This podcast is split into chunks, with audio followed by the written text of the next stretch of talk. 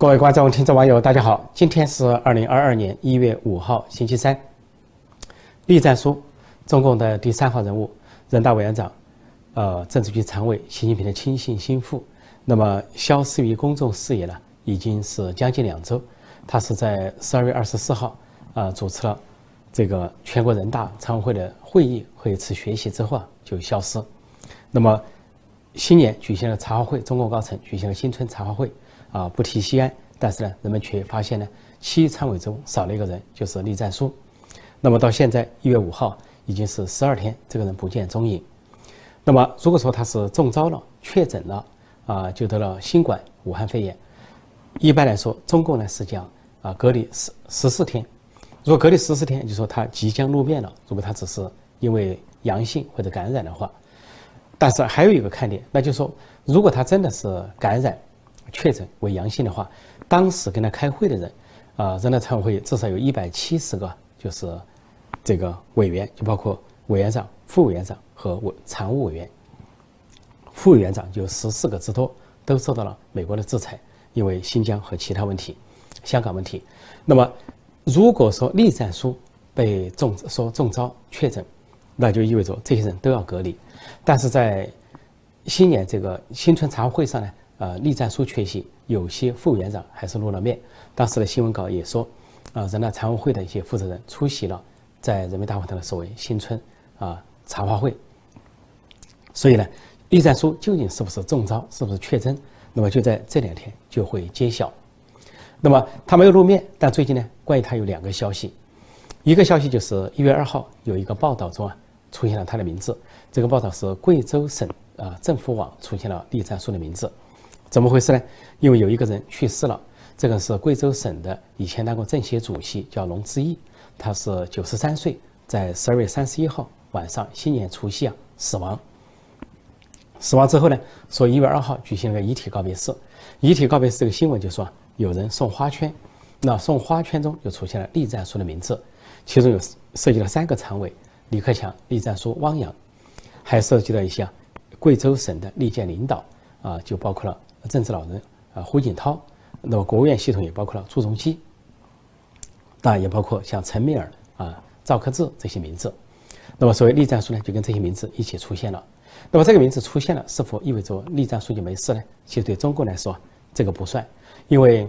中共即便要即便要查办一些人，或者一一些人要被打倒，在被公布打倒前、被公布查办前，他的名字都会出现在不同的地方，就包括周永康。以前的政治局常委、政法委书记，他卸任后受到查办，但是只要没有公布他的查办，周永康的名字还出现在各种地方，特别是这些丧葬这些事情。同样道理，令计划也是如此。当时的中办主任胡锦涛的中办主任后来受到查处，他在查处之前，他的名字还是出现在各处啊，尤其是这些礼节性的事情。说栗战书的名字啊出现了一次，一月二号，呃，算不上他本人的露面。只能说是一个名字。那么现在呢，有一件更大的事情跟栗战书相关，就是有一个人，一个很特别的人发了一个微博。这个微博呢，大家猜测他在暗示啊栗战书。这个人呢叫陆群，他是以前呢这个纪委方面的官员。他有个网名叫御史在途，御史就是古代宫廷里的一个职务，御史、御史大夫那个御史。这个陆群呢，以前是啊在。这个中国的纪委工作，在湖南省纪委工作，是一个反腐败局的官员。后来在二零一四年，他因为举报这个国家的说是监监安全监测厅，说他们呢是为利益集团代言，就受到中国方面的高层的约谈。约谈之后，他在二零一五年就愤然辞职，不干了。这个纪委官员不干了，湖南省的。但是他又去另外一个国营企业任职，国营企业里面也有一个纪委，他就当了这个国营企业的纪委书记。这国营企业呢是要。湖南省财信金融集团公司，他在那里任职。那么他这一次呢，在微博上就披露，啊，他在这个职务上呢，接触了一些湖南的商人，说在贵州遭遇不平、不公平的待遇。说有个商人叫曾胜国，二零一零年的时候，在贵州省去投资，啊，投资了两亿元去开矿，但是却受到了当地的不法的这个偷采，对他的矿山呢进行偷采，说是呃偷采了什么十七吨。啊，或者是六千吨等等一些说法，说这个商人湖南这个商人就上告，但是呢没有下文。所以后来了解到，说原贵州省委主要负责人的舅子，一个舅子在背后啊是偷挖矿山，然后就提到说他自己呢啊这个陆群他本人呢也是跟这个所谓原省委负责人去联系，和他的舅子联系也没有得到回答，说贵州省委省政府也不给他回答，所以在微博上就刊登了这么一个文章，说一个湖南商人呢好像在贵州的遭遇这么一个文章，甚至说被逼的离婚了，家破人亡。但是他登了这个文章之后，这个文章随即被删除。被删除之后，他又发了一个帖子，说是贵州省委省政府删除了他的帖子。其实呢，他心里很清楚，是网信办给他删除，习家军的人物删除。那么很多人理解呢，说他是影射了栗战书，因为说这个商人去二零一零年去贵州省安顺市投资开矿，那么当时的省委书记是栗战书，他是二零一零年到二零一二年任啊省委书记。在中国的话语系统里，如果说省委主要负责人就指省委书记，说原省委主要负责人就指当时的省委书记，那么他指的应该是栗战书，这是各界的解读。那么大家就认为呢，在这个栗战书消失的时候，他发这个文呢，意有所指，非常的敏感。习家军方面通过网信办就把他给删了，但他后来被删了之后，大概似乎内部有人跟他打招呼或者约谈，他又发了个帖子，说我指的是二零一五年之后的贵州省领导。说有人呢啊故意啊要让我好像难办，但是呢事情是二零一零年那个人去投资受到了偷挖，他又说二零一五年前后不能对，显然是受到了压力。不过这个人本身呢他是有点特别，这个陆群呢以前在纪委工作，后来在国营企业工作也是做纪委，但是他是一个网红，说在网上呢是有很多的粉丝，有很多的这个追随者啊，所以说是网红纪检官员把他叫。那么他的出场就很不简单，在这个时候，因为都知道呢，说中国这些当过纪检官员的都知道，你如果要举报像省委书记这样级别的，相当于正部级的官员、省部级官员呢，你是通过内部渠道更为有效。那么你作为纪检干部、纪检官员，在微博上公开的这么说，那就是另有意思啊！你党内可以说你违反了纪律、违反了规矩，可以对你约谈或者打招呼，重则的话可能处罚。然后你在这里发的话，就肯定就意有所指。就你敢公开发，又在这个敏感时候发，肯定意有所指。所以尽管他后来做了辩护，说指的是二零一五年之后的啊贵州省的省委书记或者是干部，但是呢，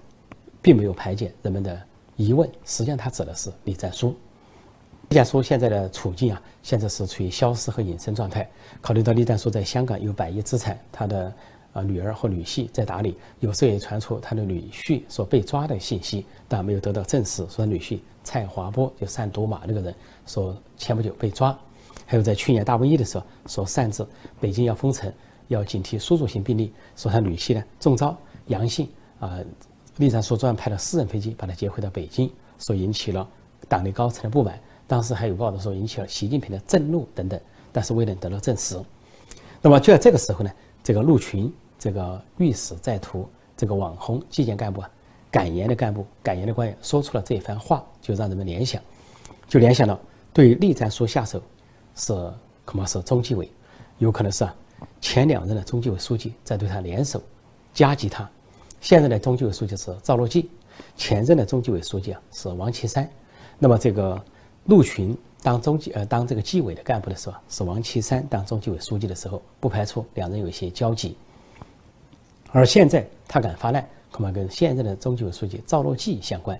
也就极有可能是这两届中纪委书记啊，王岐山和赵乐际联手夹击，呃，栗战书，让栗战书现在处于啊是某种失踪状态、不正常的状态，引起外界的议论纷纷。实际上这里面还有个连接，一个连接就是一个王富玉，就是贵州省委的副书记，就是栗战书的副手。那王富玉呢，最近说是他严重的贪腐被中纪委查办。他退休之后还查办，他所谓用影响力给为他人谋取好处，就是利用栗战书的影响力。毫无疑问，他受到查办者，现在还没有判，他贪污了四点三五亿。按道理该判无期徒刑，但是罪名罪状数额都查清楚了，却并没有宣判，有可能是栗战书在后面打招呼，使这个案子搁置在那里。这个王富玉呢，不仅跟栗战书共事过，当过海贵州省委副书记，但是他跟王岐山也共事过。王富玉在二，呃，二十一世纪初在海南省当副书记的时候，那个时候王岐山调任为海南省委书记，也就是说王富玉也是王岐山的部下副手。那么由于他当过王岐山的部下，那王岐山对他很了解，因为这个王富玉被查腐败之后，说他整个的官宦生涯二十七年都在贪腐，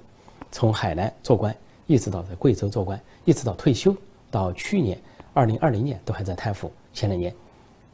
那就说明王岐山恐怕对他知根知底，有所了解。那王岐山了解的话，就有可能呢把相关的资讯呢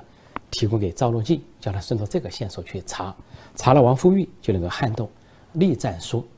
那么尽管中国的高层呢，这个习近平成立了一个特勤局去监去监控啊中共高层的领导人，说是不仅工作中去监控，生活中也监控，主要是防范他们有串联。但是中国高层并不是没有机会互相交流信息，因为赵乐际跟习近平结了仇，王岐山也跟习近平结了仇，都是在这两年啊秦岭事件，说是赵乐际踩了习近平的龙脉主脉，习近平大发雷霆，把赵乐际现在旧部啊都投入大牢。那王岐山呢是在香港问题和中美关系问题上跟习近平渐行渐远，习近平呢有报复，把王岐山的一些旧部啊啊亲信大管家都投入大牢。那么就说他跟王岐山、赵乐际啊都搞翻了，在这个时候就不排除啊，赵乐际和王岐山有某种默契，尽管他们不方便接触，但是如果在一个会议擦肩而过，只要一个人说一句话，比如说王岐山给赵乐际轻声说一句，我们得有所行动，只要赵乐际点个头，就算是达成一个默契，因为都是双方都跟习近平成了敌对面，而习近平这个权势熏天、权力傲慢，也让他们深恶痛绝。而且祸国殃民，他们两人也看得很清楚了。这样的情况，尽管有啊特勤局王小红去监控他们，但是也不能排除啊他们能够放下手机、放下电话，啊放下司机、放下所有的这些身边的这些信息，突然在某个地方见面，半夜见面啊谋划一些事情。总之呢，通过这个御史在途这样一个爆料啊，是指明说原贵州省委主要负责人，再加上他的来源就。推出了这么一个线索，就是王岐山跟赵乐际在联合的夹击，啊，栗战书，这是一个可能性。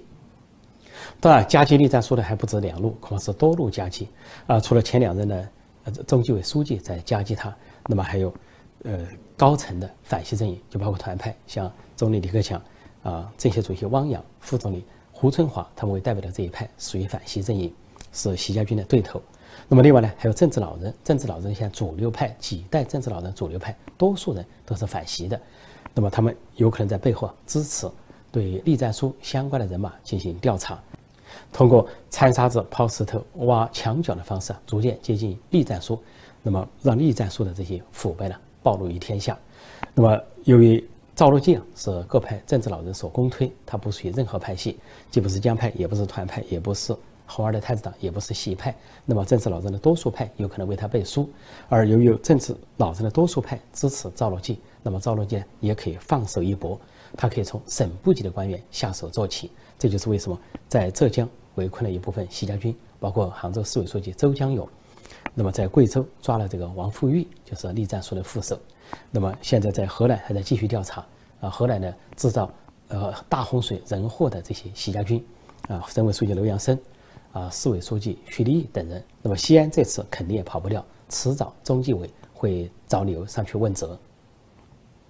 就在栗战书始终还没有现身，可能受到多路夹击的情况下，重庆官场也出现微妙变化，显示对另一个习家军人物陈敏尔不利。啊，陈敏尔是继栗战书之后啊，呃，在贵州当过省委书记的。这个省委书记的序列是栗战书，后来赵克志，后来陈敏尔，再后来孙志刚，现在是陈一勤。这个陈一勤据说呢，下届可能进入政治局，呃，成为一个女性的政治局委员。因为每一届政治局啊都有一个女性，原先是刘延东，现在是孙春兰。孙春兰退了之后，说这个陈一勤有可能入局，成为这个政治局委员兼副总理。回头说重庆，重庆最近呢官场发生震动，调走了三个人，一个呢都知道唐良智是市长，他突然调到安徽当政协主席。那么唐良智以前传出是习近平的亲家或者准亲家，那网上还查得到说习近平的独生女啊，习明泽跟唐良智的儿子啊，在这个约会，啊，后来是否没有成功？又传出啊，她嫁的人是另外一个富豪的儿子，或者是其他人。但是呢，这个准亲家和亲家在网上到处可以查得到，说唐唐良智突然从重庆调职调到安徽，是一个降职。那么，但最近有传出说唐良智因为是湖北人，有可能跟一些湖北人的案件相关。因为重庆当时公安局长兼副市长邓辉林是湖北人，而上海的公安局长副市长龚道安是湖北人。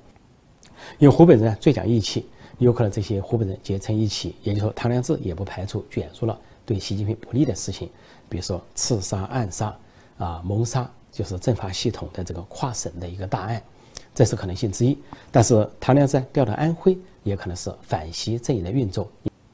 鉴于他是准亲家这个传言，另外还调走了一个人，就是重庆市的纪委书记，叫穆红玉，他呢是调到了北京。那么一个说法说，他这里待了三年，完成了使命，说调回北京。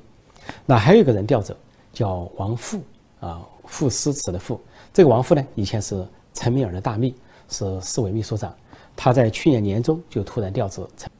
这个王富当时调任为重庆市的常务副市长。那么当时就说这个王富的调职是因为重庆要出现人事变动，意味着陈敏尔可能要到中央，新的市委书记要来说腾空个位置。一般来说，新的市委书记搭配新的秘书长，当时是这么一个判断。但是最近呢，这个王富突然又被调走，他突然被调到青海去当这个青海省的啊纪委书记，啊。